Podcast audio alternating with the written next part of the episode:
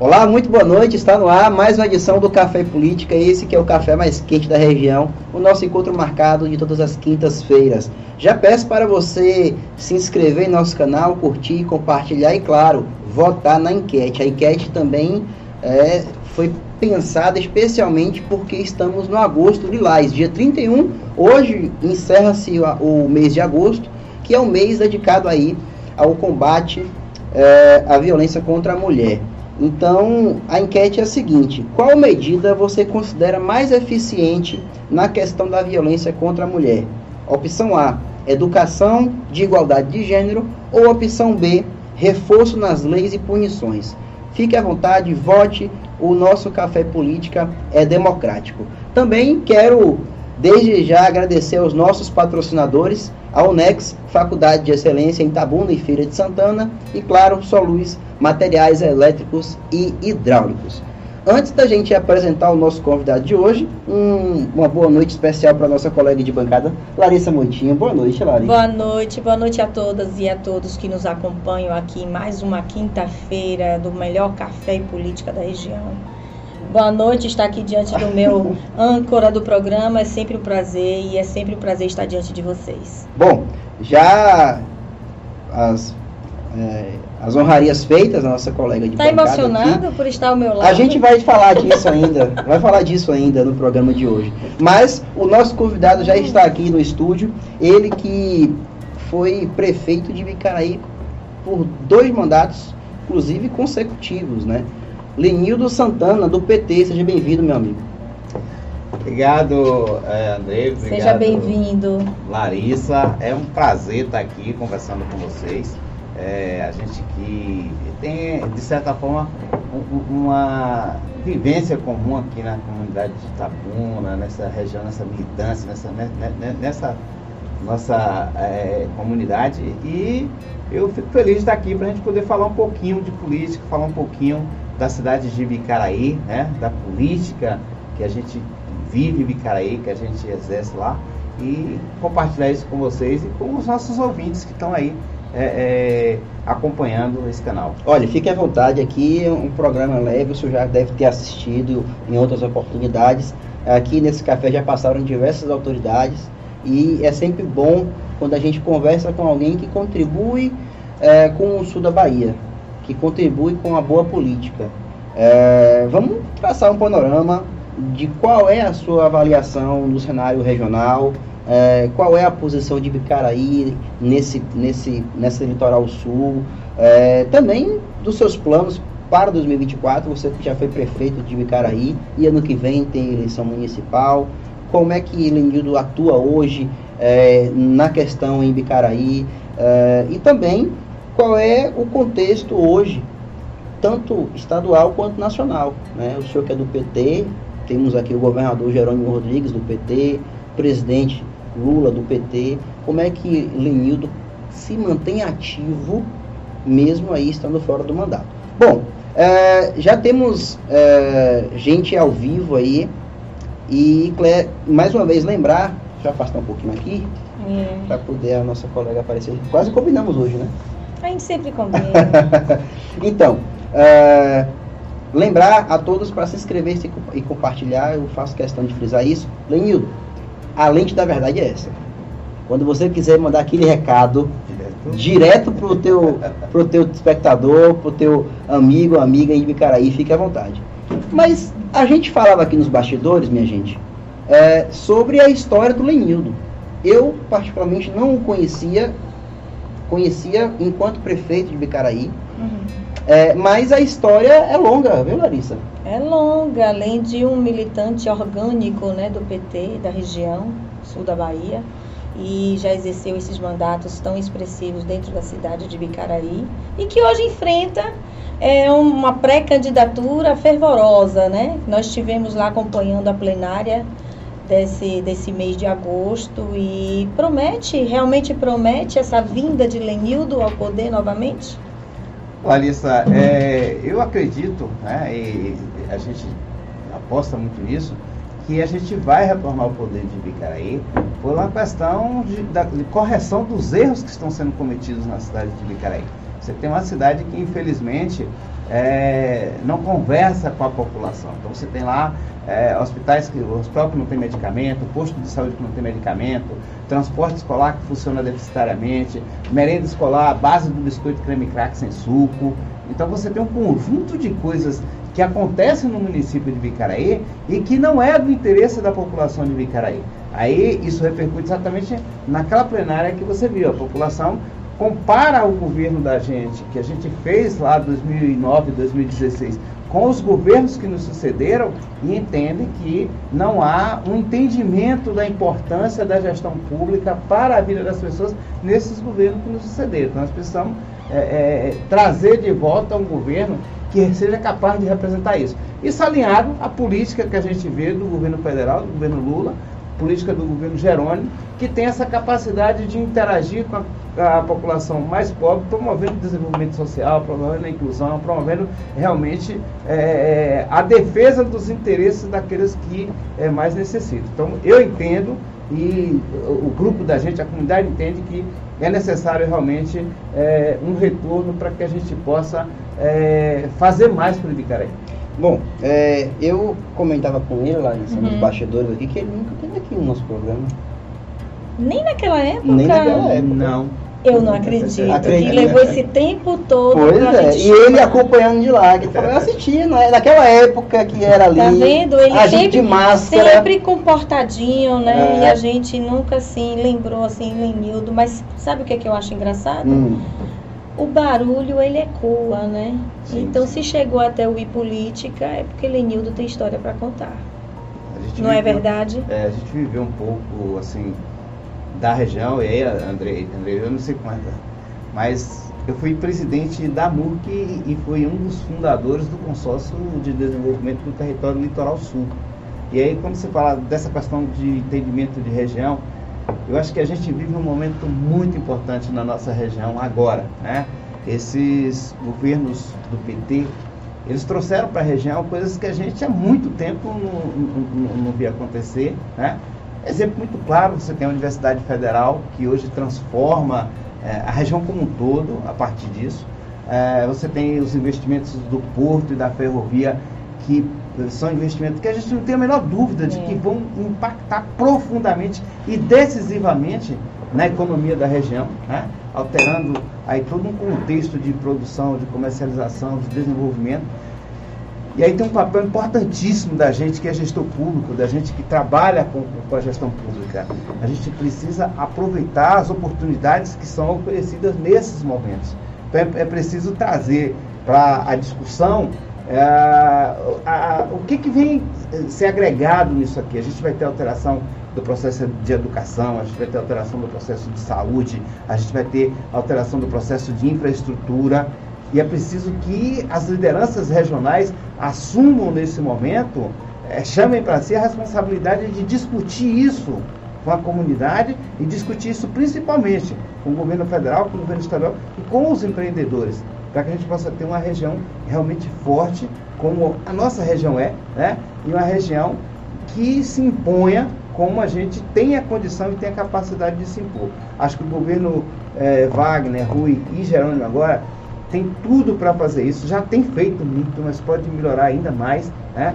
É, fazendo é, a ampliação de tudo isso né, que a gente já está vivendo, que a gente já vive uma transformação social. Acho que depois da crise do cacau, esse é o primeiro momento que a gente vê falar nessa região, é, sem aquela coisa de que tem que ter necessariamente é, é o retorno da economia cacaueira, que é importante e que precisa ser mantida, né? Mas a gente vê um outro, um outro olhar, né? um outro olhar, um olhar de um desenvolvimento de mais otimismo, você poderia mais amplo, dizer? Né? Mais, mais amplo. diversificado, mais amplo, mais diversificado. Acho que isso é, é, é, é fato que a gente tem que aproveitar esse momento agora de forma é, sem, como diz, popularmente, sem pestanejar. Tem que okay. agarrar é, isso de unhas e dentes agora. É.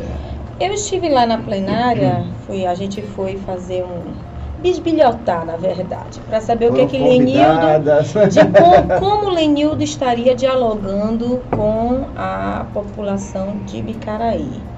E uma, e uma fala que me chamou muita atenção, é, você falando das, das coisas que deveriam ser diferentes e as necessidades e as maiores demandas de Bicaraí.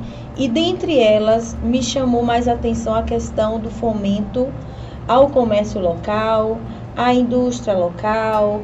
E aí você me chamou a atenção em um ponto. Quando a gente fala de desenvolvimento urbano, indústria, comércio, a gente sempre pensa né, em indústrias vindo para nossa cidade. Você já trouxe uma ótica diferente. Não, a gente aqui é uma cidade que não está preparada para receber indústrias de fora ou grandiosas, uhum. mas a gente precisa olhar para o comércio local, para as pequenas indústrias que nós já, está, já temos na nossa cidade. Eu queria que você contextualizasse um pouco mais essa proposta sua, se é que é uma proposta ou é uma reivindicação. É, eu quero falar isso partindo da fábrica de chocolate. Né? Você deu esse exemplo. E de biscoitos da, da também. Fábrica de chocolate. Eu citei a fábrica de biscoito, mas ah, é, quando a gente idealizou a fábrica de chocolate lá, é, ainda no início do governo, né, é, nós, é, ainda era governo Wagner, Geraldo secretário, Edmond secretário. Uhum. Então, quando a gente pensou na fábrica de chocolate, nós pensamos em transformar o produto que a gente tinha na região disponível, uhum. agregar o valor desse produto. você ter ideia, um, um, quilo de chocolate, ele chega a, a, a render algo em torno de 300% de ganho no, no, na que se agrega o produto. Ele chega hoje, chega. Ele, ele, ainda tem essa capacidade, ele tem essa capacidade, dependendo de como. É, a, a, o nível de pureza que você vai colocar ali, 50%, 70%, uhum. 80%, você chega a isso, a em torno de é, é, 300% de ganho nesse produto. Mas todo esse ganho ele ia para fora do, do, da região, para fora do Brasil, porque a gente vendia amêndoa in natura ainda vende entamento in natura e compra o, o, o, produto manufaturado. Né? A gente paga isso para eles que estão lá fora. E é, chama atenção, porque quando você fala em trazer uma indústria para a região, as pessoas imaginam logo uma indústria de 500 empregos, mil empregos, 1.500 empregos, é, e que você, teoricamente até, vai pagar por isso. Você vai pagar o terreno, você vai pagar o galpão. Pagar... É possível e é preciso fazer? É. A gente não vai, não está dizendo aqui que não, tem que ter essa linha de pensamento, essa linha de investimento é necessário. Mas é importante a gente lembrar que a gente já tem o empresariado nosso. A gente já tem o comerciante nosso.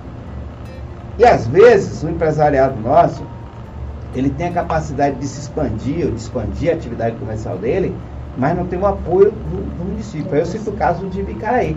É, a gente tem a pequena fábrica de queijo, a pequena fábrica de iogurte, a pequena fábrica de sabão, a gente tem a fábrica de gaiola, a gente tem uma série de, de, de atividades econômicas que são desenvolvidas no município e que a prefeitura nunca montou um projeto para dizer assim, olha, eu vou ajudar vocês a desenvolver esse produto, a desenvolver essa atividade, para melhorar a qualidade do produto ou até mesmo para garantir o emprego de vocês.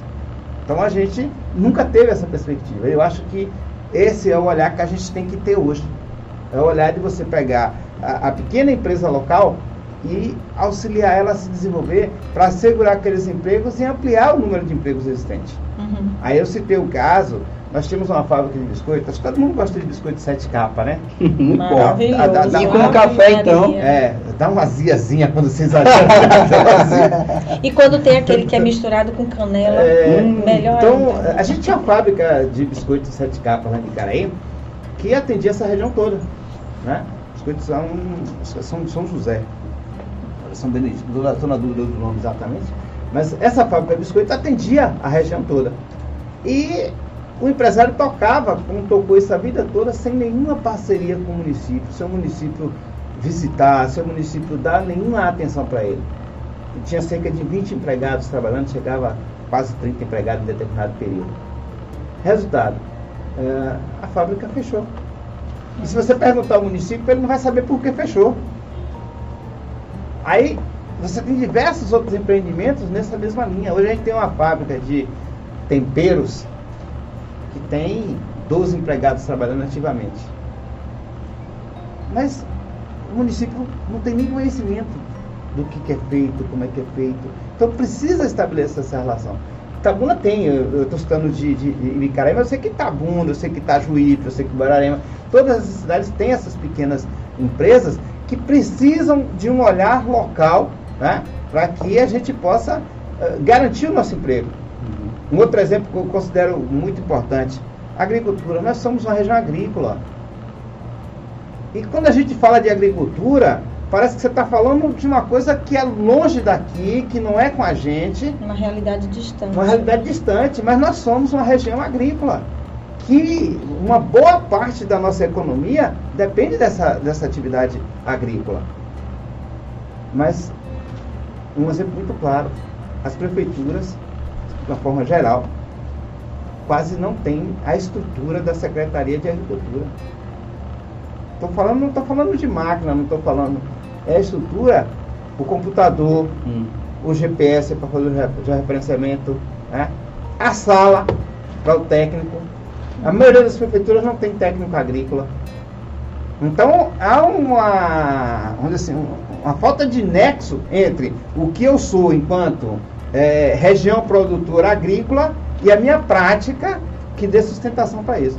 Eu acho que a gente precisa mudar o foco disso, dar uma olhada nisso de uma forma diferente. Porque se você chegar em Teolândia, banana manda, né? É verdade, eu vi. Teolândia, Venceslau, você vai em Bom Jesus da Lapa, banana, né? Você vai em Conquista hoje, a gente compra coentro de conquista. Né? Imagina a gente comprar coentro de conquista, a região aqui consumir coentro que vem de conquista. E a gente produz. Né? Aí você chega em vários locais aqui. O frango vem de Santo Antônio de Jesus, vem de Eunápolis. E a gente não pode produzir? O senhor, o senhor acredita que Ibicaraí perdeu posição é, de destaque na região sul da Bahia? Perdeu, por exemplo, para Itajuípe, perdeu, por exemplo, para Quaraci, eu não diria necessariamente que perdeu.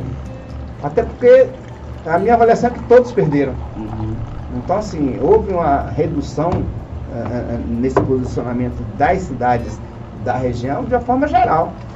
As cidades, por conta do atrelamento da, da, da cultura cacaueira, né, é, elas perderam é, população, perderam poder econômico, perderam tudo isso. Mas é, tem essa redução, de uma forma geral, nessa, na cidade da região. Né?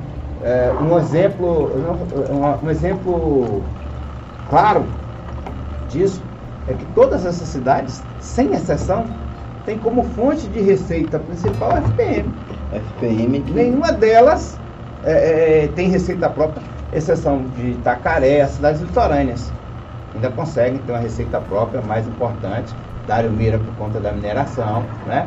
Mas, fora isso, todas elas sobrevivem. Eu digo isso porque assim a gente acompanhou nos últimos anos um, um, destaque maior de atuação de outros prefeitos, de Gestores. outras cidades, entendeu? Uhum. Outras práticas de gestão que fizeram, né?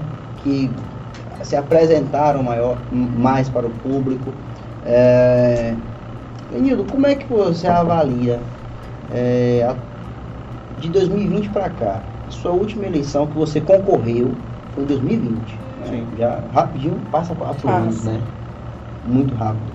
É, como foi tratada a pandemia em Icaraí, na sua opinião? Foi de forma deficitária. Né? A gente viveu uma situação em que é, esperou-se as coisas acontecer para poder tomar as devidas decisões. Icaraí arrecadou, a maioria dos municípios da, da região arrecadou é uma receita importante por conta da pandemia, mas é, para você ter uma ideia, de forma muito clara, a gente tinha um hospital com um milhão e meio de equipamentos deixado em 2016, 2016 e até hoje tem equipamento sem ser instalado dentro desse hospital. Eu comprei dois centros cirúrgicos em 2016, quando eu saí, e até hoje a gente está com esses centros cirúrgicos encaixotados dentro do hospital. Isso ainda não se grave. Né? Aí você tem centro cirúrgico, é. Você tem diversos equipamentos nesse contexto paralisados lá por conta disso. Então, assim, a gestão da saúde, a gestão, de uma forma geral, do município, não apresenta o compromisso que deveria. Não tem o tratamento que deveria. Então, é, é uma situação. É... São oito anos aí de descaso, descaso. E aí, porque, inclusive, Pode é, Andrei, tem equipamento, acho que você tem conhecimento disso, tem equipamento médico que você compra. Se você não instalar e não começar a utilizar, ele por si só se, se deteriora. Não, mas pelo desuso, né? Pelo ele desuso acaba... Exatamente. Os componentes, Os componentes se desgastam. Entendeu? Então, é, a gente tem equipamento hoje que acho que talvez não, não, não consiga mais aproveitar. Em contrapartida, você tem a população é, é, necessitando de um serviço né, que poderia ser prestado ali. Então a gente tem é, um hospital não sei, não sei se você conhece o Hospital de Bicaraí. Não. A estrutura do Hospital de Bicaraí é uma estrutura fantástica. Tá? Um hospital construído pelo governo do estado para ser hospital, não é uma casa que foi adaptada. Uhum. É um hospital construído para ser hospital. Então você tem um espaço muito bom, você tem toda uma estrutura muito boa, mas é, não se faz procedimento nenhum de cirúrgico, não se faz parto, não se faz nada, a população toda ela é empurrada para Itabuna para fazer atendimento infelizmente, é uma realidade. Aí cai aqui na nossa porta é, aberta. É uma realidade é? que prejudica muito a população de Vicaraí. Né? E a gente estava trabalhando na ideia de reverter isso, por isso que eu comprei os equipamentos e deixei lá no hospital, porque quando a gente conseguiu o recurso, que a gente conseguiu executar a compra desses equipamentos, já era o mês de outubro, novembro, recebi esses equipamentos outubro, novembro, dezembro, a gente recebeu. Então a gente não conseguiu instalar. Mas a ideia era instalar esses equipamentos para que a gente pudesse é, reverter esse quadro de saúde.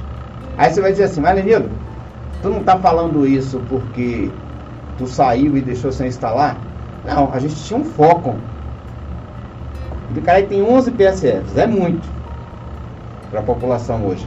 São 21 mil habitantes, 11, 11 PSF é, teoricamente a conta não é a mesma que deveria ser, deveria ser um pouco menor. Mas tem 11 PSF. Dos 11, eu construí 8. Construí 8. Reformei um, né? Na verdade, construí 7 e reformei um. Uhum. E reformei os outros 3 que tinham lá. A saúde foi sua bandeira, né? Uma das. Uhum. Uma das. Então, assim, é, a gente trabalhava no sentido de é, eliminar essa dependência de Tabuna, essa dependência de Salvador. Porque tem um detalhe que é muito importante e a gente precisa entender isso. Quando eu pego um cidadão da periferia de Vicaraí e mando para Itabuna, infelizmente tem deles que vai vir aqui, vai fazer o procedimento e vai voltar sozinho, porque o, o acompanhante não tem dinheiro de vir. Pior ainda, tem acompanhante que não sabe onde é. Nossa torna tudo mais, mais difícil. Mais muito grave. mais difícil, então é muito mais fácil você ter esse atendimento em Vicaraí. E Vicaraí hoje já era para fazer cirurgias pequenas, uhum. já era para fazer uma série de procedimentos, como faz o Tororó, como faz Camacã, como faz o Baitaba, como faz o Itajuípe. E a gente infelizmente não tem Vicaraí. Você... Mas vamos lá. É. vamos lá, eu queria um ponto aqui, voltar um pouquinho. Mas, mas não sai desse ponto não. Vá, então continue. Só, vá. só, só um pouquinho. Vá. É, é, você apontou aí uma quase que uma denúncia praticamente, né? Que você, é uma denúncia, né? É, porque eu estou dizendo isso porque ainda não foi formalizado ou foi formalizado? Isso está sendo esclarecido ou não? E aí eu vou casar com uma outra pergunta que tem aqui. Não é bem uma pergunta, mas Walter coloca aqui no, no chat que ele é, de, é nascido de Ibicaraí, mas mora fora, em São Paulo. E, e, e qual seria o maior defeito, se é que você acha que existem defeitos do mandato de Mona Lisa, essa seria um ponto chave do mandato dela? Olha, o mandato, eu acho, o mandato de Mona Lisa, eu acho que falta rumo. Entendeu? Acho que falta foco. Então assim, as coisas acontecem. Você não tem um planejamento direcionando a ação, direcionando o governo. Você espera que as coisas aconteçam. Né? Então, um exemplo muito claro. É, ontem, Teve a paralisação dos municípios, uhum. que eu acho que é um uhum. movimento justo. Uhum. É um movimento que precisa acontecer, porque, inclusive, as pessoas deturpam isso dizendo, ah, é porque é o governo de Lula tal. Esse movimento, em 2016, quando eu estava é, na prefeitura, a gente já fazia isso, a gente já, já vinha essa movimentação de solicitar essa redistribuição de renda, essa mudança desse contexto, isso já vinha acontecendo. Né? Mas se colocou ontem na cidade de Vicaraí um, um panfleto da prefeitura dizendo que não teria transporte escolar para os distritos ontem, hoje e amanhã. Hum. E suspendeu as aulas. Que é uma decisão que, salvo engano, foi até a orientação equivocada, eu disse isso, da, daqui de Itabuna da MUC. Né? Hoje se volta atrás e se coloca o transporte.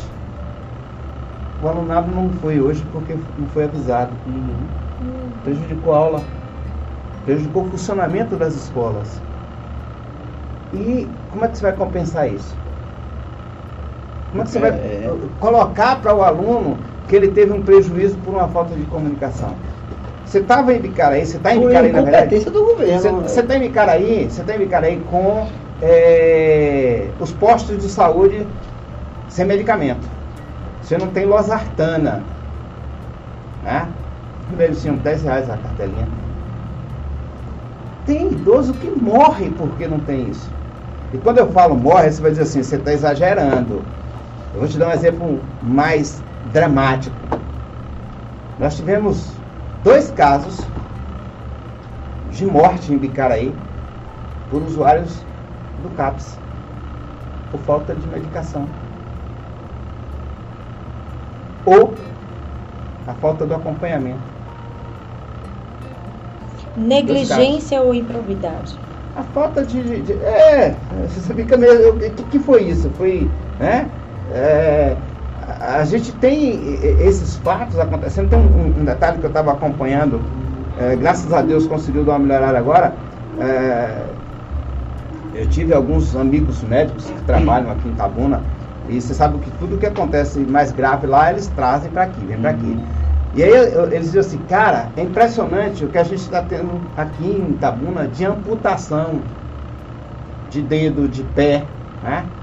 Diabético. Isso é uma denúncia. Diabético. Isso é uma denúncia. É. A gente está tá, é, tendo esses casos de amputação, esses casos de, de, de... Por quê? Porque está demorando a regulação de Caraí. O processo de encaminhamento está demorando. E você gera um prejuízo para o paciente. Para o paciente. E esse prejuízo, ele é irreversível, porque quando você chega no momento que você amputa um pé, você vai é. consertar como isso? Né? Você não tem como consertar isso. E a doença vai se alastrando com o tempo, né? Exatamente, exatamente. Você compromete, você passa a comprometer a vida do cidadão. Então, é, o que, que falta na minha avaliação, e, e, falando para o Walter? Falta foco, falta você colocar isso como prioridade, assim, eu vou evitar que esses problemas aconteçam. Né?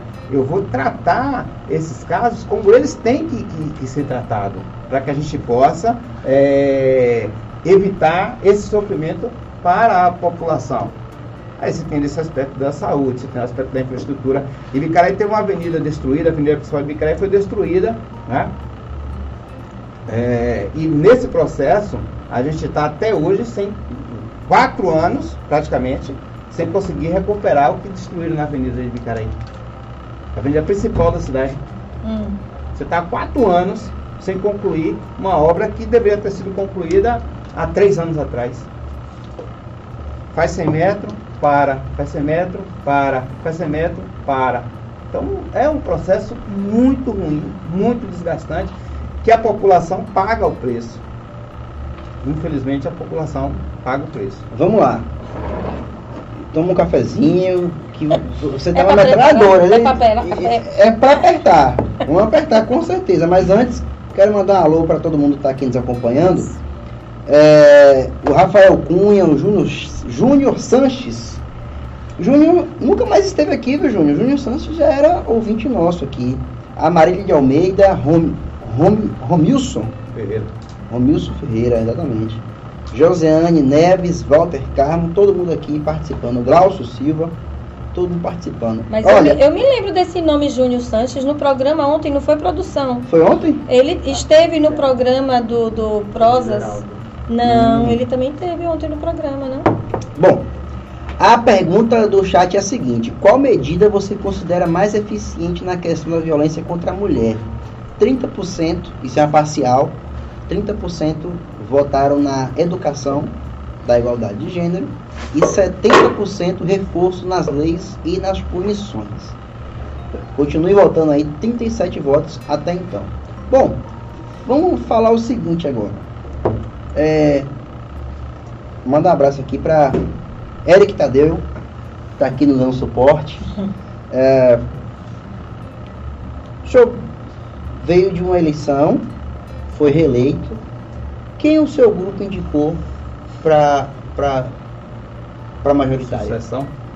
O ex-vereador Walter, Walter Moreira.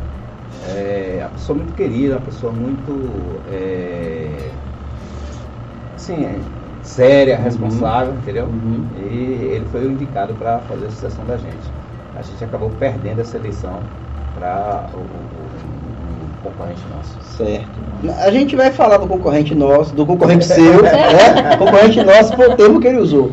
É, porque, claro, é um cenário político, as peças estão colocadas, e Bicaraí é uma cidade pequena, né?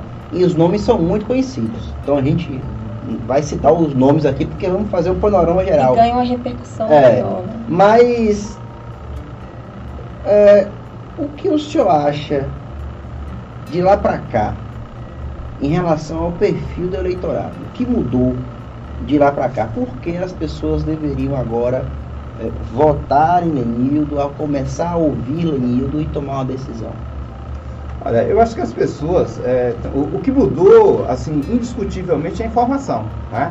As pessoas, elas passaram a acessar com muito mais facilidade é, a informação, uhum. a, até programas como esse é, e outros é, passaram a fazer o esclarecimento do conceito político para a população uhum. e isso chegou de forma muito mais abrangente às pessoas da comunidade. Então, acho que esse é um, um, um, o elemento principal. As pessoas têm mais informação. Consequentemente, tendo mais informação, as pessoas melhoram seu poder de decisão, as pessoas é, ampliam essa capacidade de decisão e de discussão. Né? Por que, que eu acho que as pessoas podem e devem votar em Lenildo numa candidatura, porque nós estamos falando de pré-candidatura, pré nós estamos falando de candidatura, mas aconteceu, consolidou uma candidatura, por que votar em Lenildo? Porque as pessoas é, têm um histórico de Lenildo, tem um histórico do trabalho desenvolvido por Lenildo. Né? Então conhecem é, a vida profissional, conhecem a vida familiar, né? conhece de todo mundo, eu estou dizendo, mas podem comparar a vida de Lenildo profissional, pessoal, é, a, a, a, gestão que foi feita no município de Bicaraí. Né? E um outro detalhe que eu acho muito importante, é, as relações de Lenildo com o, o, o, governo estadual com o governo federal. Essas relações já produziram para Bicaraí coisas que a gente não conseguiu há muito tempo. Então acho que a gente pode trazer de volta, por exemplo, forma muito clara, no ano passado, Lula ganhou em 2003, Wagner ganhou em 2006, né? E Bicarai fez as primeiras casas populares em 2012, quando Danilo foi prefeito. As primeiras sequências de casas populares, efetivamente foi em 2012, não, 2009, quando Danilo assumiu a prefeitura, foi quando feitas essas casas. Ó, 2003 e 2009. PAA. Lula implantou em 2004. Aconteceu em Bicaraí a partir de 2009. Tá? Aí você tem uh, um, outro exemplo. Você tem. Tinha um problema em Bicaraí, acho que você é, é, é, é, bem mais novo do que eu, mas talvez algumas pessoas lembrem do que eu vou dizer aqui agora. As pessoas não brincadeira dizendo o seguinte: percebia-se quando chegava em Bicaraí pela buraqueira em frente à rodoviária. Tinha esse comentário é, mesmo. Já era, percebia, era piada já. Era, era, era, A região conhecia. Pegava o ônibus aqui, o carro podia fechar o olho e dizer assim, dirija que eu vou dizer quando chegar em Bicaraí. Você percebia pela, pela buraqueira isso virou uma referência ruim na região. Foi consertado quando o ministro da Prefeitura em 2009, com o governo do Estado. Então, assim, essa referência, eu acho que é uma referência que a gente precisa é, valorizar, é, não apenas porque é Lenildo, mas porque assim, a gente sabe o que, que a gente quer para Ibicaraí. A população hoje sabe que quer uma prefeitura que seja de trabalho, de responsabilidade, de compromisso. Eu acho que isso precisa acontecer no município e a gente é, é, é tem que trazer isso. Mas é muito claro, eu estou fora do governo, é, você me fez uma pergunta nisso, como é que Lenildo se mantém politicamente? Quando a gente teve a enchente de 2021, né, que as pessoas ficaram desabrigadas tal, é, corre para resolver tal, qual foi a atitude de Lenildo, juntamente com o deputado Rosenberg? Pega a prefeita, traz aqui para a gente conversar. Um dos primeiros convênios de construção de casa popular assinado para atender aquela população foi o de Bicaraí, porque a gente construiu o processo. 150 casas. Você nos bastidores. a gente, nos bastidores, levou a prefeita, sentou, conversou, 150 casas. Qual é a tristeza, André? A gente está 2023, está iniciando as casas agora. Nossa. Tem cidade que já entregou e assinou depois. Então, é esse compromisso que a gente entende que dá para a gente melhorar e um dá para fazer. Um ano para as eleições. aí tem. Um ano para as eleições. Um, um ano eleições. A gente agora vai esquentar o café, prefeito. É claro que duas gestões com muito mérito você foi reeleito. A população de Bicaraí acreditou em, em sua gestão mais uma vez. É, mas nem tudo são flores. Sim. A gente sabe. Né? Não é uma gestão, não foi e nunca será, porque os problemas são infinitos, né? É, a gente tira para Itabuna, fazendo um comparativo é, resguardado as devidas proporções de Itabuna e Bicaraí. Itabuna também tem diversos problemas que são urgentes. Você resolve um problema hoje, tem um ali amanhã esperando. E Bicaraí também não deve ser diferente. Na sua opinião, prefeito, é, prefeito porque é o cargo, né? Na sua opinião, é, qual foi seu erro o que você faria diferente caso fosse prefeito novamente de Bicaraí? Tem um erro que eu preciso deixar muito claro isso logo, porque assim, as pessoas falam, aí você precisa assumir, e eu, eu, sempre digo isso onde eu vou, onde eu, eu, eu participo de entrevistas, e assim, ó, eu tenho que ter muita consciência e tenho de que a gente não só acertou e que não foi tudo flores. Né? Então, por exemplo, se você passar no distrito do Cajueiro, você vai ver e as pessoas usam isso para denegrir. Eu digo assim: é, velho, eu pago o preço e tenho que pagar mesmo, no meu governo. Mas eu preciso lembrar também que tem sete anos e não fizeram, não terminaram. A gente iniciou uma quadra no Cajueiro. É, essa quadra, daquelas quadras do FNDE. Lembro. Né? E é, a equipe de convênio da gente, ela acabou se perdendo no processo, perdeu o prazo de renovação do convênio de aditivo. Então nós fizemos toda a estrutura é, da obra e não conseguimos finalizar porque o convênio foi cancelado. Hum, mas a, doeu, hein? A, a, obra, a obra ficou lá sem a gente poder concluir, isso já no último ano, inclusive, né? Você não tinha prazo de, de, de fazer. Então é um dos, é, vamos dizer assim, dos erros que a gente cometeu e que eu, digo isso de forma muito tranquila, porque é, reconheço que é erro, mas infelizmente vou ter que dizer uma coisa que eu não gostaria de dizer, que é assim, se a gente voltar, isso tem que ser prioridade da gente terminar uma obra que nós começamos em 2014, 2015, e que passado oito anos depois, essa obra não foi concluída. Né? E poderia ter sido concluída até porque Vicaria recebeu daquele precatório do Fundeb 11 milhões de reais e viraram pó. Então a gente poderia ter concluído essa obra tranquilamente é, para mim é uma das prioridades. Ou assumiu, essa obra tem que ser concluída para que a gente é, resolva isso e garanta para aquela população o que a gente sempre defendeu, que é o espaço de lazer, que é o espaço de educação, entendeu? Uhum. Então a gente sempre defendeu isso e acredito que isso a gente tem que fazer. É, a outra coisa que eu acho que a gente faria diferente, que tem que fazer diferente, é essa questão de você investir naquilo que você já tem lá como fonte de geração de emprego e renda. Uhum. Então, é, precisa desenvolver, eu já tenho conversado isso com algumas pessoas, com os amigos que fazem estudo, precisa investir e desenvolver a nossa pequena empresa, a nossa agricultura e o nosso comércio. Porque eles são quem geram emprego hoje, eles são quem podem contribuir com o desenvolvimento de Bicaraí. Porque se você chegar em Bicaraí tem uma coisa engraçada, André. Você vai falar com as pessoas as pessoas vão dizer de cara assim, ó, precisa trazer uma fábrica para substituir a Coca-Cola. Você sabe quantos anos tem que a Coca-Cola saiu de Bicaraí? Hum. 26 anos. E as pessoas ficam nessa defesa, tem que substituir a Coca-Cola, tem que substituir a Coca-Cola. Você não encontra ninguém, você vai encontrar alguém que vai dizer assim, você paga 2 milhões de reais, 5 milhões de reais e traz uma empresa e gera emprego. Se você disser assim, eu vou dar 50 para o cara que faz queijo, para que ele melhore a produção de queijo dele e gere três empregos. Cara, não, esse cara não. Ah, é, mas vou pegar.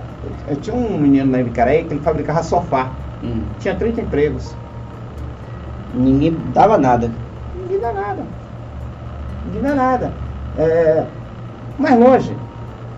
Até recentemente, o bloco de Itabuna vem de. Nós temos duas, duas indústrias cerâmicas em Bicaraí que produzem o bloco de praticamente toda essa região. Não tem nada. Olha, essa questão do cajueiro foi lembrada aqui no chat. Hum.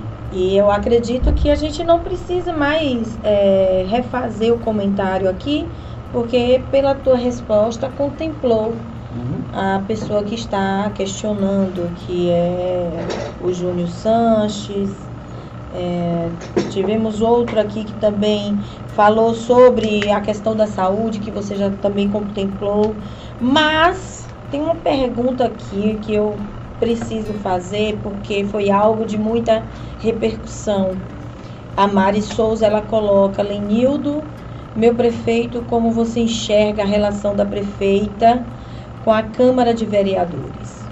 Deu em que as denúncias do combustível com grana do Fundeb? Isso procede?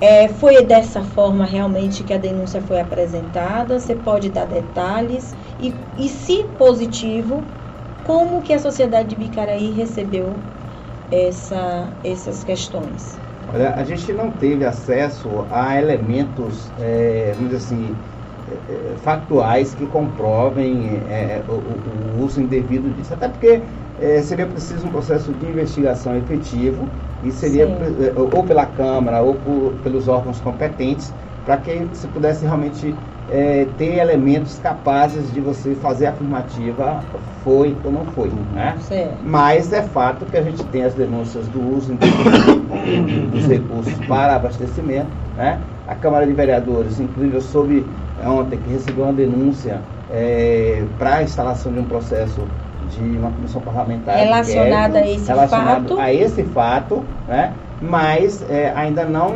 é, foi lido pelos vereadores, uhum. ainda não foi apreciado pelos vereadores esse processo. Eu acredito que é, pode ter havido alguma situação dessa natureza e é, a melhor solução né, é realmente a investigação. A melhor, a melhor forma de você esclarecer, de você tornar público, de você é, é contestar, na verdade, é a, a, a investigação para que as pessoas possam é, é, é, tomar conhecimento do que de fato aconteceu. A gente teve denúncia uhum. de abastecimento de veículos é, que estão no pátio, né, veículos quebrados, e eu acho que é, é, é uma denúncia grave, né, uma denúncia uhum. grave, mas precisa ser investigado. E é o que chama a atenção é supostamente tenha sido tenha ocorrido o desvio pelo Fundeb, né, que é uma é uma é uma é um recurso que é carimbado, que vem para a educação, e como é que isso pode ser desviado para outras finalidades. Então, se isso realmente for condizente com a verdade, problemas vêm aí para a prefeita Mona Lisa. É, eu lembro que quando estava prefeito, eu fazia parte da, da UPB, né? fazia parte da UPB. Um dos conselhos que a gente dava é assim, ó, muito cuidado com o uso desses recursos federais. Uhum. Quando você envolve recursos federais, quando você, na verdade todos os recursos você tem que ter cuidado, mas quando você envolve os recursos federais, o critério de fiscalização deles é extremamente rigoroso, são extremamente rigorosos. E às vezes, nem sempre, né, é, você comete um delito, mas quem vai analisar vai analisar aquilo com o olhar de que houve uma intenção de delito. Então, assim, a, a, a, o Conselho Penal já disse, cuidado com isso, porque você pode responder lá na frente. Uhum. Fato, se eh, houve é, essas transgressões, né, elas certamente vão implicar lá na frente em um prejuízo para a, gestora pública. E aí? É. Quer aquecer há, um sempre um risco. É, o senhor também já foi, é, já tem uma decisão desfavorável ao senhor, sim, que o tornou inelegível. Sim, sim, Como é que isso se resolveu? A gente está com esse processo é, em tramitação, mas graças a Deus já bem encaminhado para uma solução. Entendeu? É. Não é fácil ter a caneta de prefeito, né? Qualquer assinatura. Exatamente. Mas e uma coisa que eu acho interessante, uma, há uns dois anos, um ano, dois anos, eu fiz um comentário, as pessoas inter, interpretaram uh, o meu comentário, me, me, questionaram na época, que foi com relação a uma decisão desfavorável a Rodrigo Age, né? Hum. Uma punição do Tribunal de Contas por conta do pagamento de multas. Não sei se vocês lembram disso. Ele foi penalizado, pagamento de multas. E aí é, eu fiz um comentário dizendo exatamente, fazendo a defesa de que as multas, é, há coisas que acontecem na gestão pública que não é culpa do prefeito. Se o cara pega ah, lá na escola né, e recebe as contas de água ou de luz e guarda essas contas, não paga, não paga, e um ano depois ele diz, ah, tem a conta de luz, manda para a prefeitura, o setor financeiro vai paga, naturalmente vai chegar as multas, quem paga as multas é o prefeito. É de responsabilidade do prefeito as multas. Mas quem errou foi o cidadão. Uhum. Verdade. Aí vai para aquela coisa do direito, de que o prefeito tem a responsabilidade de cobrar e punir o. o... É fato. Fato. Mas você penalizar o prefeito sem você fazer a verificação de se, se ele tomou essa providência ou não, né? apenas porque a multa apareceu ali. Tem que ter coragem para assumir uma, uma prefeitura, viu? E aí tem, tem uma outra. Coragem. O pessoal insiste na área da saúde. Eu acredito que seja o maior gargalo de Bicaraí, porque foi o que mais chamou a atenção aqui no chat. É, questionamentos e perguntas voltadas à saúde. E aí vem a pergunta do José Samuel Rodrigues. Lenildo, conseguiria estadualizar o hospital de Bicaraí? Essa é a sua intenção? Essa é a saída para a, a, resolução dos problemas da saúde da cidade? A melhor coisa que poderia acontecer seria essa, você estadualizar o hospital de Vicaraí. Nós, é, na época que é, a gente esteve na, na, frente da prefeitura, a gente tentou por diversas vezes fazer esse processo. Só que existia aí, é, as macropolíticas, elas às vezes interferem na gestão dos municípios. A macropolítica da época era constrói-se hospitais de grande porte, absorve é, as demandas nesses hospitais, porque aí você reduz o custo de uma série de coisas, né? e é, não investe nos pequenos hospitais que você estaria pulverizando custos. Né? Essa é uma, uma, defesa que tinha na época. Daí é, a gente ganhou Costa do Cacau, né? ganhou Hospital da Criança, é, Hospital da Mulher, diversos hospitais de grande porte que foram construídos na Bahia de forma geral, né? mas hum, você não tem essa notícia de construção de pequenos hospitais. Existem algumas alternativas que hoje estão sendo implantadas e que apresentam resultados é, que precisam ser analisados, mas que são interessantes. Né? É, a, a, terceirização é, através de entidades não governamentais, ou CIPs, uhum. especializadas para o funcionamento desses hospitais com atendimento via, via SUS, via convênios com o governo do Estado. Então, são alternativas que podem ser é, implementadas. Eu acho que a gente precisaria discutir alternativas para isso, porque o Hospital de Vicaraí, como eu disse, é um hospital bom, né? é um hospital que tem condição de atender e de prestar um bom serviço, mas é, a gente sabe que para o funcionamento pleno, uhum. o município sozinho não tem a condição de bancar para o funcionamento pleno. Então a gente precisaria ter alternativas que, que fizessem isso acontecer. Eu tenho a ideia de. É, é, não é nem estadualizar, porque ele é um hospital do Estado, é devolver ao Estado. Uhum. Eu trabalho nessa hipótese. Precisamos devolver esse hospital para o Estado. Porque o Estado tem condição de manter, o Estado uhum. tem. E Vicaraí Inclusive poderia atender ali em Santa Cruz da Vitória, Floresta Azul. Né? Toda aquela região. É, a própria Almadina fica mais perto na a Estrada Nova, a Barro Preto. É uma questão estadual mesmo. É. É. é. Que desafoga Itabuna. É. É, junto e aí é aquele problema que nós temos aqui também, né? Da saúde de Itabuna. Sim. De, do hospital de base, exato, abraçar toda essa região. São cento e tantos municípios. Cento e tantos municípios, é. muita Já gente. Já teve de Valença que veio para cá para o município André, eu não lembro exatamente o período, mas tem uma época que vinha gente do norte de Minas. Olha, o Igor Pinto tinha feito aqui um questionamento, mas anteriormente acredito que você já tenha também contemplado que são as, os procedimentos que não são feitos dentro do Hospital de Bicaraí e na fala anterior você já contemplou, viu, Igor? Um abraço Dá uma aí. volta um pouquinho aí você vai acompanhar. um abraço. Olha, vamos lá. Eleições 2024. Lenildo está no PT. Sempre foi do PT, Lenildo? Sempre. Sempre. Sempre. Raiz. Eu, eu filiei no PT. É orgânico 1900, de lá, ele é fundador 1988. de lá. Ei. Promulgação da Constituição. É verdade. Eu achei a data muito histórica. É, 1988 a gente já militava no PT. Bom, é, e o seu nome é consenso em, em, no PT de Bicaraí, junto com a Sim. Federação, PV, PCdoB? Né? E como é que Lenildo tem se comportado com as outras forças é, políticas de Bicaraí no campo do campo do governador, é, do campo do governo federal? Né? Atualmente, vamos colocar as cartas na mesa. Atualmente, a prefeita Mona Lisa do União Brasil. Né? Ela está aí apoiada é, pelo Assemineto, né? virtualmente apoiada por Assemineto. É, temos aí Lenildo do PT, junto com o PV, PCdoB. Lula Brandão também foi prefeito de Bicaraí, está no PSD. Avante. É, avante? Avante? Olha aí. Então vamos atualizar, né? Avante. Avante não está na base do governo, tá? Tá. Carleto. Tá? Carleto, né? Carleto. Hum, é porque aqui em Itabuna a coisa está diferente, eu preciso me atualizar um pouco de como funciona na região. É. E aí, como, como é que Lenil tem circulado aí nesses bastões da política de Icaraí? A gente tem conversado com todo mundo. Né? A gente, é, eu entendo que a gente precisa ter um projeto de avançar em Icaraí, de, de construir é é, é, é, é, um processo político que leve para Ibicaraí, André, o que não aconteceu na, o que aconteceu na região. Né? Você tem, por exemplo, Tapé, tem quase 70 milhões de obras em Tapé, Floresta Azul, quase 70 milhões de obras em Floresta Azul desenvolvida aí, governo Rui e tal, tal.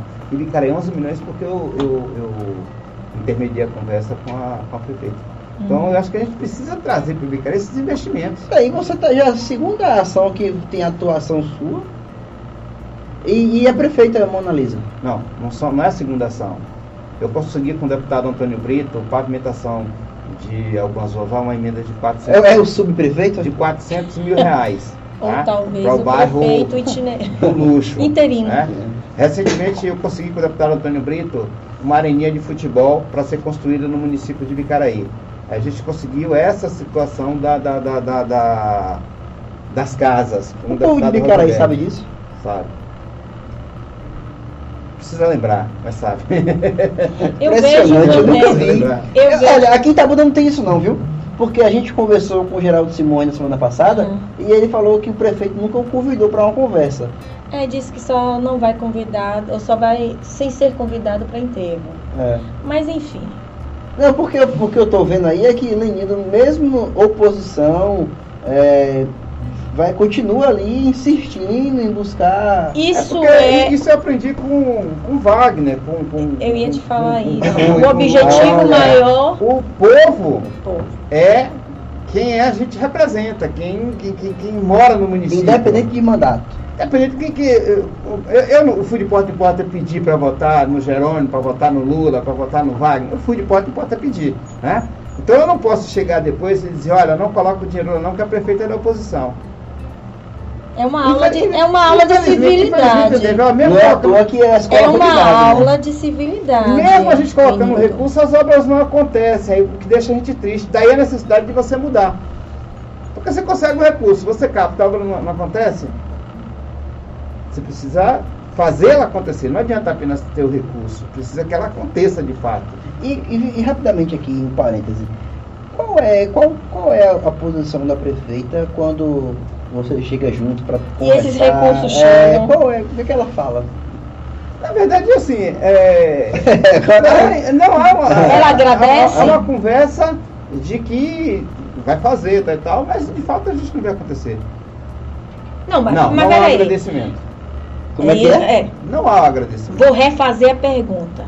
Recurso chega através de uma emenda solicitada pelo ex-prefeito Lenildo a prefeita atual recepciona como? Ela agradece? Ela recebe, ela é, coloca na, na linha de programação para ser executada e tal e tal, mas não há um agradecimento. Aí você diz assim, ah, como é que você diz que não há um agradecimento? Nem o eu reconhecimento... Falei, eu falei de 11 milhões para as casas populares que estão sendo construídas, certo? certo. Foram 11 milhões que foram é, conseguidos aí com o intermédio de Lenildo Rosenberg, governador Rui, Rui Costa, né? Aí você faz o ato de lançamento das obras, de início das obras, dois anos depois. dois anos depois. Né? No convênio da Condé, que é o órgão que vai fazer. E aí, é agradecimento? Não convida a, a, quem deu. Não há uma prestação, né? Então é, é uma situação assim que é, é, não é correta, não é legal. Mas isso não vai é, fazer com que a gente deixe de estar tá buscando a defesa desse, de, dessa realização. Por quê? A gente volta para aquela situação. Quem é que vai ganhar com isso? É o povo. Então vamos trabalhar para que o povo tenha a. a, a e as questões políticas depois se resolvem. Eu via muito isso também de Wagner. A gente trabalha agora, lá na hora da eleição, a gente. Isso. Ele é da escola de Wagner. Ele é da escola é. de Wagner. Torce para que time, Lenildo? Não é. Você vai entrar em outra polêmica. Daqui a pouco vai não é perguntar é qual praia. é a religião. É? Qual é a religião, Lenildo? Inclusive, deixa eu falar um negócio do futebol, você falou um negócio interessante. É, os maiores investimentos recentes na seleção de futebol amador de Vicaraí para o Intermunicipal foi no meu governo. Né? A gente, praticamente todo o campeonato, a gente chegava à semifinal. Né? Doido para ganhar, para ir para a final, mas chegava ali a semifinal. Faltava gás. Faltava gás, faltava perna para chegar no processo. Mas os maiores investimentos eram do meu governo. E as pessoas diziam assim: Lenildo não gosta de futebol. Olha, tá vendo? Então o Lenildo não vai investir em futebol. Mas a gente. Você tem ideia, o último ano que eu saí, acho que a gente gastou 25, 30 mil reais por mês, a gente gastava. Agora está é, em torno de 8 mil reais. E falando em faltar, a Ibicaraí ela sofre um problema muito crônico né, da falta de água. E eu me lembro no seu discurso também. Você. Você de coisa no nariz. A, aqui passou, aqui registrou. de elefante, viu? A mente da mulher é algo indecifrável. Não queira saber o alcance da mente de uma mulher. Júlio Pai tá sorrindo ali, eu não entendi por que não. e aí, é, eu me lembro que na tua fala você retrata muito bem que, tam, que também um dos maiores problemas de vinda né, de, de indústrias maiores para a cidade é a questão da água, de não ter uma cobertura regional para que é, traga uma logística para essa empresa, né? Que uhum, possa favorecer sim. a logística de, da implantação sim. de uma empresa grande na região. Explica um pouquinho mais. E existe uma possibilidade, através do seu governo, tentar minimizar o problema da água? Bom, Vicaraí é SAAI, né? um serviço autônomo local é. de abastecimento de água. É, a estação de Vicaraí ela foi construída é, há mais de 30 anos, a, a, a, a estação de tratamento. a captação, como a maioria das cidades da região, ela ocorre direto no, no rio, ela não tem uma, uma... Tratamento. Não, não é tratamento, é uma, uma represa de contenção. de contenção tá? Então você capta aquilo que está disponível naquele dia. Então, é, o que, que a gente precisaria fazer? O que, que é o, o ideal? Duas coisas. Primeiro, você tem uma represa de armazenamento para que você possa ter água quando o período não tiver chuvoso, assim como fez a barragem de Itapé. Então você precisaria ter uma, uma, uma barragem para que você tivesse o armazenamento e você precisaria modernizar o sistema de distribuição e tratamento, que seria a estação. Tá? Qual é a dificuldade que a gente tem nisso hoje? Existe nesse segmento de abastecimento de água uma ideia muito clara da, dos governos, do, do, dos próprios é, investidores, de privatizar o sistema de abastecimento de água. Passar para a Embasa. A própria Embasa, você vender para iniciativa privada. Tá? Bom, é, por conta disso, eu acredito, não estou dizendo que seja necessário, mas eu acredito que por conta disso, você não tem muita facilidade de conseguir recursos para isso, para você investir nessa, nesse sistema de abastecimento de água. É, agora, isso, é, eu estava vendo recentemente, inclusive, algumas matérias que dizem o seguinte: é, os países onde houveram a privatização, hoje já se pensa em retomar, reestatizar, reestatizar porque é, a água, por ser um bem universal, ela tem que chegar a todos. E nem sempre ela chega com capacidade de gerar lucro. Então você tem que ter é, é, é, essa situação. E uma outra coisa, por ser bem universal também, né, você precisa garantir a preservação desse bem para que você tenha é, é, o acesso distribuído de forma igualitária para todos. Algo que as estatais, por força da lei, têm que cumprir. Inclusive, Mas... inclusive pessoas de baixa renda que tem aí, que não tem condições de pagar por questões sociais, ela tem ali uma taxa mínima, que dificilmente as empresas privadas manterão. É, não, não, é, é, é, esse processo. Então, eu acho que assim, o que, que a gente precisa fazer lá? Respondendo a pergunta. Certo. É, pensar numa forma de construir esse reservatório né, e melhorar o sistema de captação e distribuição. Para isso, é preciso que a gente faça um investimento né, próprio, que é difícil para você fazer isso por conta do SAI, mas que você, com um jeitinho, com emenda com os deputados, com um recurso federal, projeto bem feito junto à FUNASA, você consegue captar alguns recursos disso. Eu vivi uma situação muito desgastante na, no, no SAI no meu último ano de governo. Hum. 2016 foi aquela seca violenta na região, lembra? Uma, terrível. Que atingiu todo é, A gente ficou sem água, né? E eu cheguei a ter sete caminhões-pipas fazendo a distribuição nos bairros ali. É, cheguei a comprar água na barragem de Floresta Azul, na base em Floresta Azul, a gente trazia para atender a população de Vicaraí. Uhum. E já ali pelo finalzinho da crise, a gente já estava batendo desespero porque só tinha água em São José ou Baitaba. Não tinha como ser socorrido e a barragem de Floresta Azul desceu porque ela tinha que atender Floresta Azul, Vicaraí, Santa Cruz da Vitória, é, Firmino Alves, né? E, é, tudo vai, vai, vai, vai de lá. Então, hum, preocupou a gente. Acho que o desafio hoje é pensar nessa construção de uma reserva, uma construção de uma barragem de reserva. A gente tem alguns locais que os técnicos apontam como ideais, né? com um custo não tão alto, né? É, não tão alto que a gente fala, a gente fala de 5 milhões, né? uhum. então recursos consideráveis, mas que é possível a gente captar aí com o governo federal para poder fazer essa, essas obras. A gente respira Fique à vontade, né? Larissa. Tem uma pergunta aqui no chat também, é, Lenildo, candidato. Teria algum nome já trabalhado para um vice? E tem uma também é, acompanhante aqui do chat, o nosso ouvinte, que ela insiste em perguntar, várias vezes ela colocou aqui. Quem é Klaus? Klaus Vice? É um, é um personagem ou é o nome de uma pessoa? É o nome de uma pessoa. É, Klaus é um ex-vereador do município de Bicaraí. Uhum. É, ele coloca o nome dele como candidato a prefeito também. Ah, ele também é um pré-candidato. Um pré-candidato, ele é ligado ao grupo de João Leão, né? Hum, ligado ao grupo é de João Leão, é, do PP. E está é, nessa, nessa caminhada também lá. É, Mas gente, pensa gente, no nome de um vice já?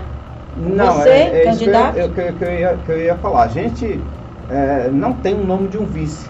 Hum. Né? Até porque no processo político você vai construir isso bem mais lá na frente. Né? Ah, tem todo esse conjunto de coisas que podem acontecer que a gente vai construir. É, o povo tá ansioso, agora, né? Não, aí fica, né? E a gente tem que dar um esclarecimento. Porque... Agora eu não tenho uma, é, é, problema em conversar com ninguém. Ah, já. Entendeu? Não tenho problema em conversar com ninguém, porque eu acho que fazer política é isso, né? Você ouvir, você conversar, você é, é, interagir com todos.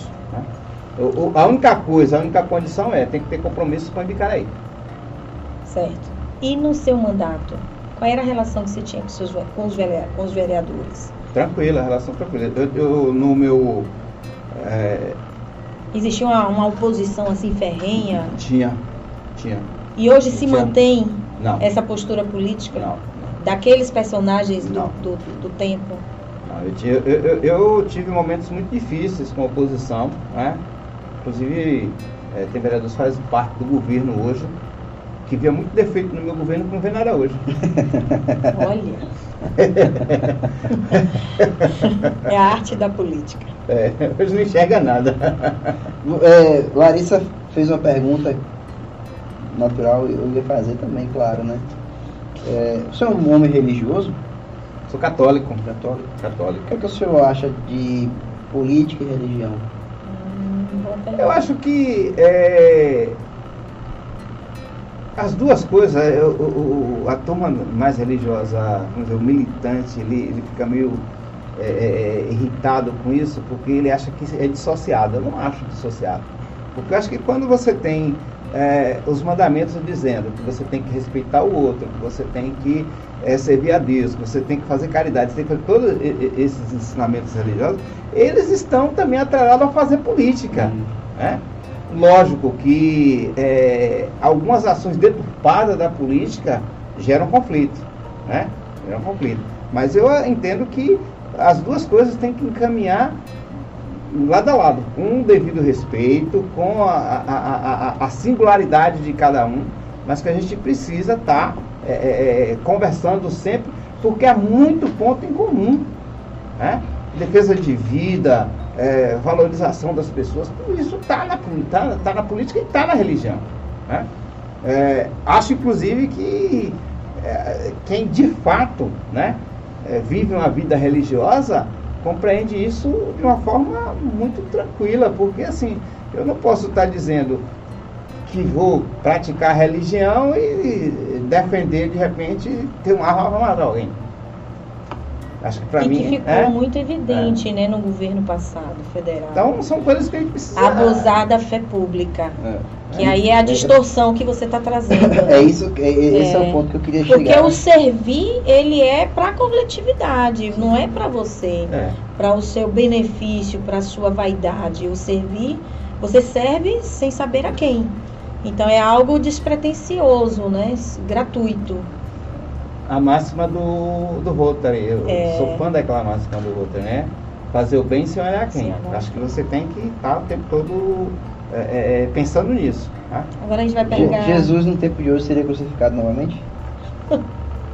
Rapaz. Eu não tenho a menor dúvida disso. E qual seria o seu algoz? Talvez, talvez pior, né? E quem seria o seu algoz dessa vez? É. Bom, eu acho que ele apareceria, ele vai aparecer na forma materializada de entidade. Né? Entidade. Entidade. Bom, é, Lenino, a gente está encerrando já nos encaminhamentos finais, mas eu queria que você fizesse uma última avaliação. Em qual, em qual outro aspecto é, você avalia a questão cultural em Bicaraí? Fomenta a cultura, a arte, ao lazer. Eu, eu sei que Bicaraí tinha uma indústria cultural muito forte no passado. Como é que o senhor pensa isso hoje? A gente hoje, infelizmente, André, a gente perdeu muito disso. A gente perdeu muito disso. Os talentos existem, tá? Os talentos existem. A gente é uma, uma terra que tem muita gente talentosa, tem muita gente é, com a capacidade de produzir, né? Ah, mas hoje a gente tem basicamente isso limitado à música, a questão da música. Uhum. Mas a gente tem gente é, com potencial para produção é, em artes plásticas, com potencial é, na literatura, teatro. no teatro. A gente tem muita gente com potencial para isso. Mas a gente não tem hoje os espaços, e aí eu não falo do espaço físico, do espaço de construção disso. Inclusive, na, na, na plenária da gente, me chamou muita atenção, né, e eu fiquei extremamente feliz quando a organização colocou lá aquela menina fazendo. Essa chegou depois. Chega. Essa chegaram depois, mas a gente abriu é, com a charanga de praxe, tem charanga. Eu vi, né? ela se manteve a gente lá. Estava com a charanga é, na porta, né? A gente tinha dentro um avô, Euclides, e um, um neto, né? Tocando sanfona dentro do plenário. Né? Então, assim, música forró raiz mesmo dentro do plenário. E antes de iniciar, a gente teve uma menina, uma estudante eh, do colégio estadual lá, que interpretou como nossos pais, eles Regina. Fantástico. Ah, é porque você não viu eu cantando ah, ah, essa mesma música. Ah, Arrepia, né? Nosso, o companheiro nosso, né? Ele não estava na plenária, ele estava impedido, mas estava assistindo pela, pela, pela internet. Ah, porque Aí, vocês estavam transmitindo ao vivo, ao vivo, foi. Aí quando eu, eu, eu, eu encontrei com ele, ele falou, rapaz, que menina é aquela que voz é aquela? Eu falei, não, peraí, a voz é original. a interpretação dela fantástica mesmo, muito boa, mas a voz era original. E era, eu falei, rapaz, que menina é Então aquela? na próxima vez eu irei cantar com a minha voz. Então ela, ela, ela muito boa. E isso para mim, assim, eu fiquei muito feliz porque resgata isso da produção é. cultural que a gente precisa ter lá. Acho que a gente é, é, é tem que dar um, um up nisso, né?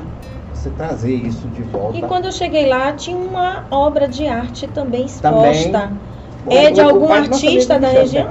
Nossa, sério? Você é artista? Não, o pai dele. O pai ah, dele. o pai dele. Lindíssima, por sinal, que Quem me é, chamou a quem atenção. é a honra? Vicente Correia. Vicente Correia. Olha A- aí, é aplausos ao Vicente Correia, artista plástico É. da cidade de Bicaraí. É de Ah, Bicaraí? É. Bicaraí. A obra faz referência ao Paulo Gustavo. Né? Tava Lindíssima. muito, muito Me boa. chamou a atenção porque eu fiquei sentada ali próximo, aí quando eu olhei, eu ainda olhei assim, será que é uma pintura mesmo? Bem Bom. Olha, deixa eu só fazer um, um Larissa, informezinho. você, você quer. Ah, achei que você queria mais perguntar mais alguma coisa. Não, você só Ah. faltou perguntar o grupo sanguíneo de Lenil. Tava aqui na pauta, mas. Já estava na pauta? Olha aí, ó. Deixa pro final. Vai, vai. É, eu queria só dar um informe aqui que eu acho que é bem oportuno é, no dia de hoje. Nós estamos fazendo sete anos do impeachment de Dilma Rousseff. Que isso caracteriza muito bem como eu tenho para mim como o maior caso de violência política de gênero que nós já sofremos no Brasil. Não vamos aqui adentrar, que quem sabe da história não precisa a gente repetir. Mas quando você coloca, e quando se fala em colocar mulheres na ocupação de espaços de poder e espaços políticos de chefia, e sejam quais quer outros, que dê um pouco de poder à mulher, não faltam momentos e nem agentes que queiram descredibilizar essa mesma mulher. Então, mulheres, quando estiverem nos seus espaços de poder, vamos honrar não porque nós temos que honrar, mas para ratificar o lugar conquistado. E é essa fala que eu deixo de hoje, porque ninguém é doado, a ninguém é doado espaço algum. Eu entendo que eles, esses espaços eles são conquistados. E a luta da mulher é sempre maior, né? A escada da mulher ela é sempre mais longa. Então, aqui força. Dilma foi um exemplo, a justiça histórica, né? A história está rememorando os fatos e aí cada um tire suas conclusões. Mas a história vai ser recontada. O recorte está pronto, né, pai? O recorte está pronto. Bom, é, ainda nessa pauta, Larissa, é, você foi muito feliz. Eu, eu tenho uma- um privilégio estar ao seu lado. Obrigada. É, a, a, a enquete também ela vai nesse, nesse sentido. Estamos no agosto de Lais, né? Terminando, Terminando hoje, né? hoje, dia 31 de agosto, esse mês que foi tão importante. é, que não se fale somente disso no mês de agosto, nem no mês de março, mas que seja um debate constante e que a gente possa fortalecer não só as leis, mas também a educação. A enquete de hoje, ela foi basicamente esse ponto. A pergunta foi qual medida você considera mais eficiente na questão da violência contra a mulher. E 59% eh, defende reforço nas leis e nas punições. 40% educação de igualdade de gênero. É importante ressaltar que 59% quer mais reforço nas leis. Isso é importante. A efetividade das leis, né, Lari? E, e também a questão das punições a- aos agressores e, e- e- você que é advogada é, dessa área, que diariamente convive com esse tipo de situação. E não só as leis devem ver, as leis não devem estar somente no papel, Isso. elas têm que ser cumpridas. E não por acaso o nosso público também defende isso, embora também defenda a educação, que se fale mais disso, que se desconstrua essa, esse machismo estrutural eh, na nossa sociedade. Bom, chegamos ao fim de mais um Café Política, Lenildo. A gente poderia ficar aqui por horas conversando. Esse café, eh, ele tem esse papel social, eu sempre costumo falar isso, de desmistificar a política, de conhecer a pessoa por trás da política, é, como a gente perguntou aqui sobre sua questão pessoal, de religiosidade, de esporte, que é aí a gente conhece o Lenildo pessoa física, Isso. um cara que tem a disposição de contribuir com a cidade em que O mora. homem por trás da política. né? Exatamente. Então, muito obrigado. É, seja bem-vindo. Sempre que possível você esteja aqui em nosso café. Desejamos muita sorte na caminhada, seja na questão eleitoral, mas também na questão da vida pública, da política que você faz. E fica aí é, o- as suas considerações finais nesse momento. Sabe? Fica Câmera da, da Verdade. A, a lente da Verdade. A lente da Verdade. Eu quero é, parabenizar vocês pelo programa. Né? O programa, é, eu entendo e, acompanho já há algum tempo, sei da importância que tem o programa, da referência que é o programa Café de Política. Né? Então, é, quero parabenizar vocês por esse trabalho. Né? É, a gente comentava aqui no início dizendo que Itabuna virou uma referência nesse processo desse tipo de jornalismo, de falar de política, de falar dessas coisas é, mais, vamos dizer assim, mais, mais robustas para a sociedade, mais estruturantes para a sociedade. Então, eu quero parabenizar vocês por isso. Obrigada. E dizer a você de Bicaraí, a gente está na luta para que a gente possa ter não uma cidade para Lenildo, para o PT, mas a gente quer uma cidade que a gente possa crescer e viver com segurança, com alegria, com trabalho, com honestidade.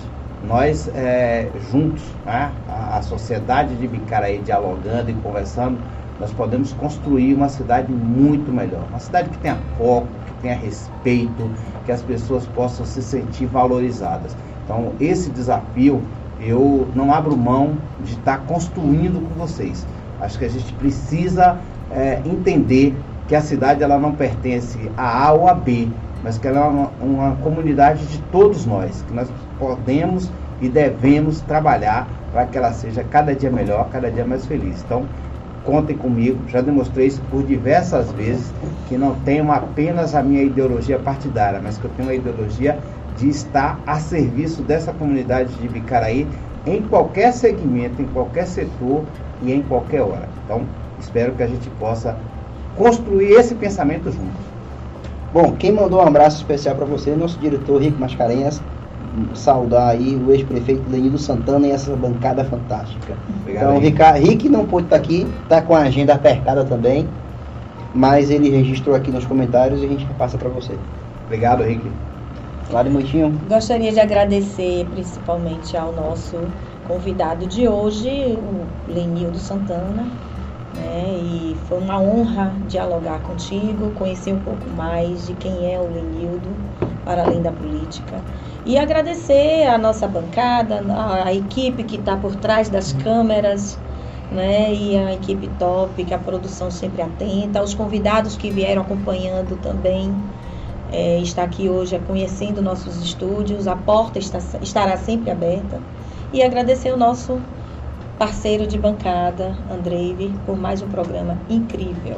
E a todos vocês, um grande abraço, um forte abraço e atentos ao canal e Política Bahia, que amanhã nós temos o quê? Debate, papo de, de boteco. Ah, Com quem? Nada mais, nada menos. Ninguém mais, ninguém menos do que Caio Oliveira. O Não convidado... percam. É. Já não amanhã sei, tem... no spoiler Olha, tal. Amanhã tem cigana na área. Oh, Obrigada a todos aqui. vocês. Bom, é, quero lembrar a todos que se inscrevam no canal e ativem o sininho para que quando a gente estiver aqui online você receba a notificação. Obrigado a todos e até semana que vem. Tchau, tchau. Tchau, tchau. Eu tô tão cansado.